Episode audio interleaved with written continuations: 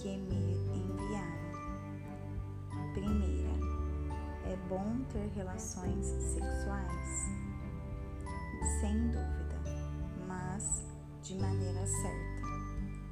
É bom estar casado, tanto para o homem quanto para a mulher. Os impulsos sexuais são fortes, mas o casamento é forte o bastante para contê-los, permitindo uma vida sexual equilibrada e plena num mundo de desordem sexual.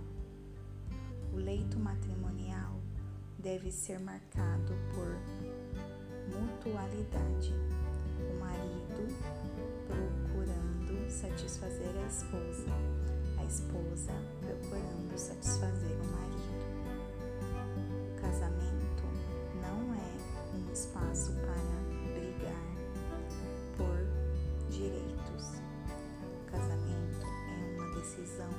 de servir a outra parte na cama ou fora dela. A abstinência sexual é possível por um período de tempo, se ambos concordarem e se for para algum propósito de jejum e oração, mas apenas em ocasiões assim. Depois voltem um para o outro Satanás conhece maneiras engenhosas de nos tentar quando menos esperamos. Entendam que não estou ordenando tais períodos de abstinência, apenas dou o melhor conselho se vocês quiserem proceder assim. Às vezes penso que seria melhor que todos fossem solteiros como eu. Uma vida mais simples em muitos sentidos. Mas o celibato não é para todos, assim como o casamento também não. Deus dá a alguns o dom de ser solteiro e a outros o dom de ser casado. Entretanto, digo aos solteiros e viúvos que não que não estar casado talvez seja o melhor para eles, como tem sido para mim. Mas se não conseguirem conter seus desejos e emoções, devem se casar. As dificuldades do casamento são de longe preferíveis à vista do solteiro sexualmente tentado. Se você está casado, continue casado. Ordem do Senhor, não minha. Se a esposa abandonar o marido, ela deve permanecer solteira ou então voltar atrás e se acertar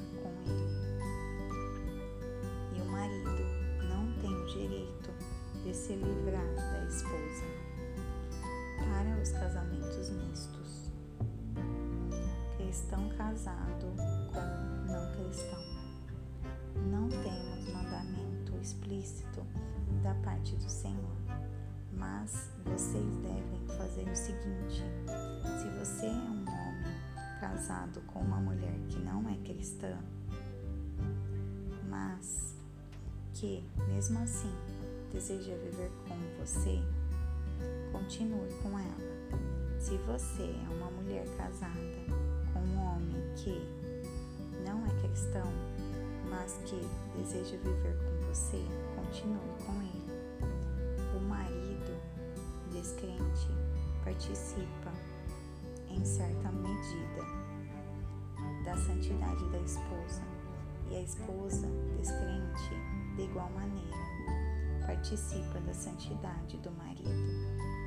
De outro modo, os filhos seriam deixados de fora, mas eles também estão incluídos nos propósitos espirituais de Deus. No entanto, se o cônjuge descrente vai embora, deixe que vá. Não seja desesperadamente dependente. Deus nos chamou para viver bem, da maneira mais pacífica possível. Você, esposa, não tem como saber se o seu modo de agir pode trazer seu marido de volta, não apenas para você, mas para Deus. Marido, você não tem como saber se o seu modo de agir pode trazer sua esposa de volta, não apenas para você, mas para Deus. Não alimente o desejo de estar em outro lugar ou com outra pessoa.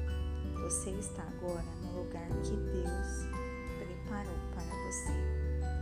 Viva, obedeça, ame e creia nesta situação. É Deus, não sua situação conjugal, que define sua vida. Não pensem que estou sendo mais duro com vocês do que com outras igrejas dou o mesmo conselho a todas elas.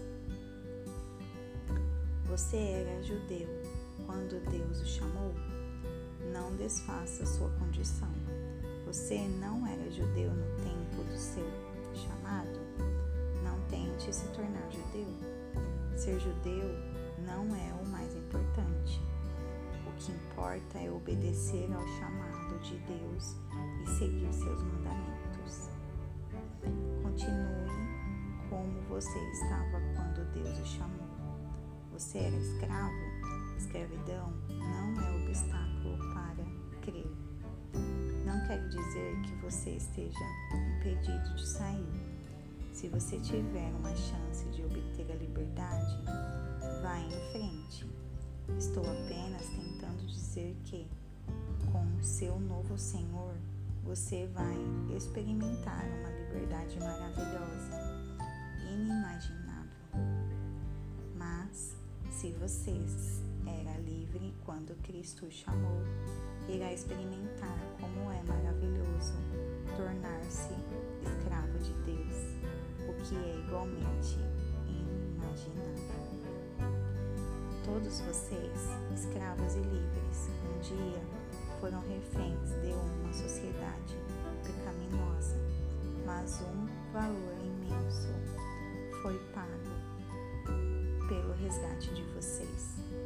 Agora que estão livres dos velhos vícios, não voltem a ser ou a fazer o que todo mundo, mundo pede a vocês. Amigos, permaneçam na condição em que foram chamados por Deus. Ele está com vocês. Permaneçam firmes com Ele do lado. O Senhor não deu orientações explícitas para as virgens, mas, como sou muito experiente na misericórdia do Senhor e sempre fiel, confie no meu conselho.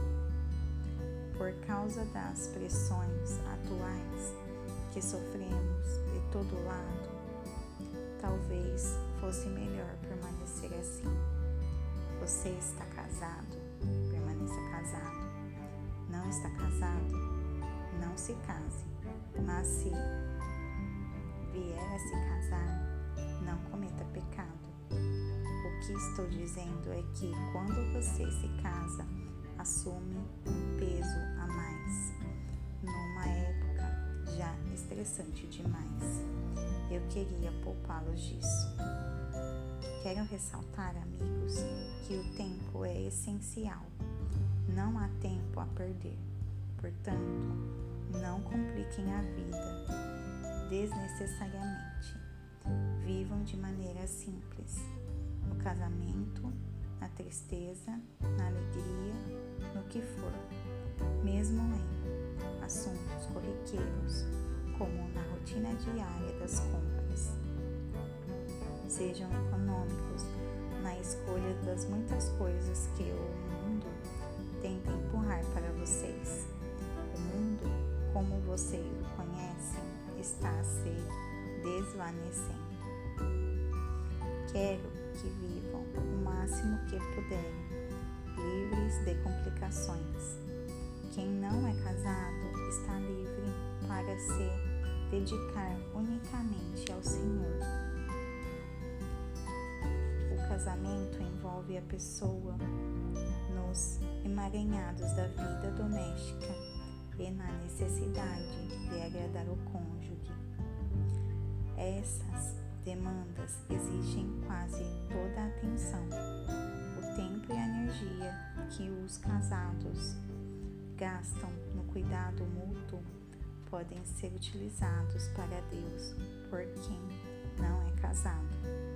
Estou tentando facilitar as coisas, não torná-las mais difíceis. Tudo o que desejo é que vocês sejam capazes de desenvolver um modo de vida no qual possam se dedicar ao Senhor sem distrações.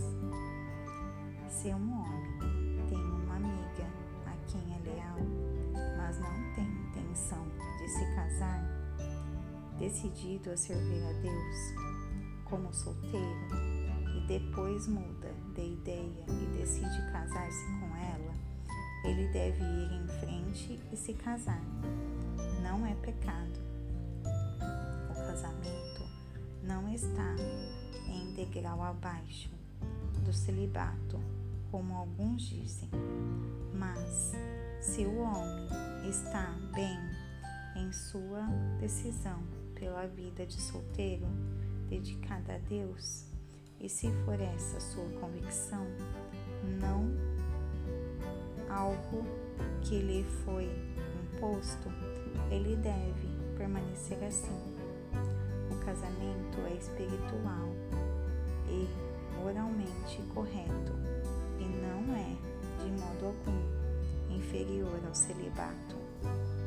Embora, como já disse, por causa dos tempos em que vivemos, pastorais para encorajar o celibato. A esposa deve permanecer com o marido enquanto ele viver. Se ele morrer, ela está livre para se casar com quem quiser. É claro que deve casar-se com um cristão e ter a bênção do Senhor, mas, por enquanto, vocês sabem que penso que ela fará melhor se não se casar outra vez.